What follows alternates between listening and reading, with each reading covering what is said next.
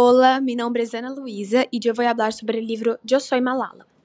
Mi madre y las mujeres se reunían en el porche en la parte trasera de nuestra casa y cocinaban, reían y hablaban sobre ropa nueva, joyas y otras mujeres del vecindario, mientras que mi padre y los hombres se sentaban en la sala de estar de hombres y tomaban té y hablaban sobre política.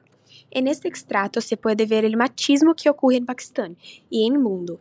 Las mujeres en la cocina y los hombres en la sala hablando de política. Siempre es así. Y si las mujeres quieren estar en la cocina, no hay nada de malo. El problema es cuando los hombres se niegan a hacer las tareas domésticas y piensan que las mujeres no tienen la capacidad de hablar de política por el solo hecho de ser mujeres. Llevando esto a otros lugares del mundo, nos damos cuenta de que es un problema recurrente. Esto lo podemos analizar en nuestra propia vida diaria. Cuando, después de una comida, normalmente los hombres permanecen sentados la mesa hablando, mientras las mujeres organizan la cocina. Otro punto mencionado en el libro es que cuando Malala creciera tendría que cocinar y limpar para sus hermanos. Es decir, la mujer siempre tendrá que atender al hombre, siempre será tratada como inferior y sumisa, en este caso en Pakistán.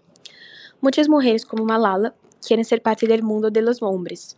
También les hablar de política, por ejemplo, pero la sociedad machista no permite que las mujeres, tan capaces como los hombres, demuestren sus habilidades e inteligencia.